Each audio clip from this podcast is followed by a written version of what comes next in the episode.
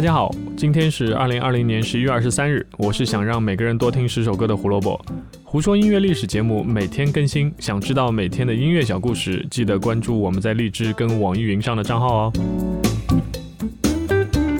今天介绍的这张专辑发行在两千年以前，世纪之交的时候，有一支乐队想把自己的重金属音乐跟交响乐结合在一起，奇怪吧？说真的，连他们自己的歌迷都觉得有点奇怪。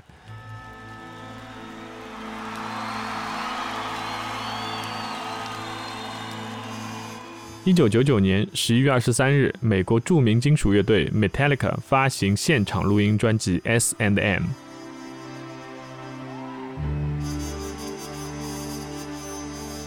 首先要说明，这并不是摇滚乐跟交响乐的第一次结合。最早的记录是一九六九年，传奇摇滚乐队 Deep Purple 生子发行了第一张名叫《Concerto for Group and Orchestra》的专辑。这个名字，如果你用谷歌翻译一下，会发现是乐队和乐队的协奏曲。但这两个乐队的称呼又有不一样的含义。Group 是指摇滚乐队，而 Orchestra 一般是指代管弦乐队。从此之后，就陆陆续续有了摇滚乐跟管弦乐的合作。说回 S&M 这张专辑，最早有这个想法的人并不是 Metallica，而是 Metallica 在制作专辑 Reload 的时候合作过的音乐人 Michael Kamen。Michael Kamen 早期曾经与 Pink Floyd 合作过《The Wall》迷墙的电影原声，所以他一直很有兴趣把交响乐队跟各种摇滚乐组合在一起。巧的是，Metallica 的成员也对这个合作很有兴趣，因为早年去世的乐队的贝斯手 Cliff Burton 喜欢古典乐，这件事在乐队的成员心中埋下了一个种子。现在机会来了。S&M 收录的是一九九九年四月二十一日和二十二日在美国加利福尼亚伯克利市的伯克利联合剧院的两场演出。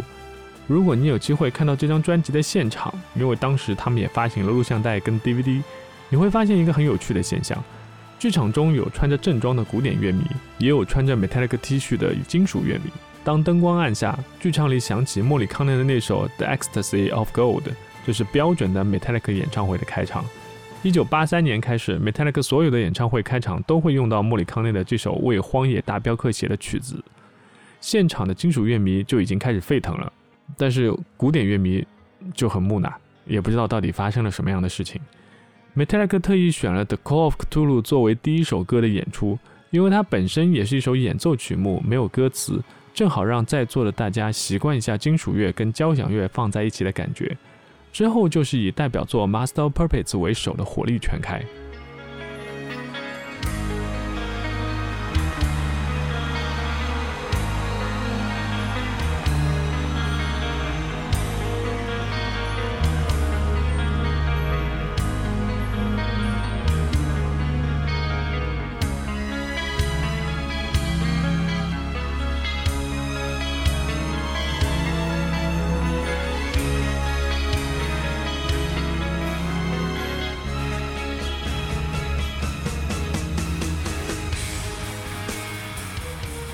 专辑可谓诚意满满，二 CD 收录了二十首歌，横跨了 Metallica 所有的录音室专辑。从歌单上来看，简直就是精选集。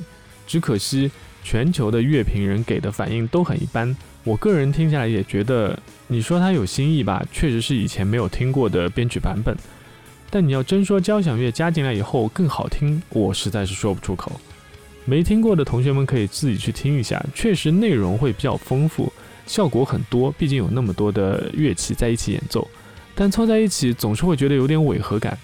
倒不是说加入了交响乐就会不好听，我觉得更多的是编曲的问题，也就是为了这二十首歌去编写的新的交响乐部分，它并没有和原来的旋律进行一个很好的配合，没有加强，只有削弱，甚至很别扭。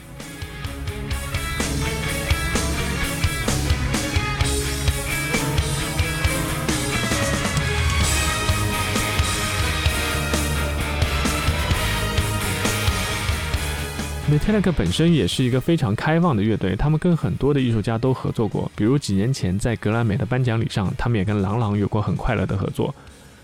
然后在今年的八月份 m e t a l l i c 又发行了 S&M 二这张专辑，同样是跟这样的交响乐团合作，分数相较前作还有所上升。也许我应该再去听听他们的第二张吗？一九九九年十一月二十三日。Metallica 发行和旧金山交响乐团合作的现场专辑《S and M》，全球销量超过五百万张。感谢收听今天的节目，胡说音乐历史，音乐让每天更重要。明天我们将提到一位逝去的摇滚巨星，不要错过了。明天见吧，拜拜。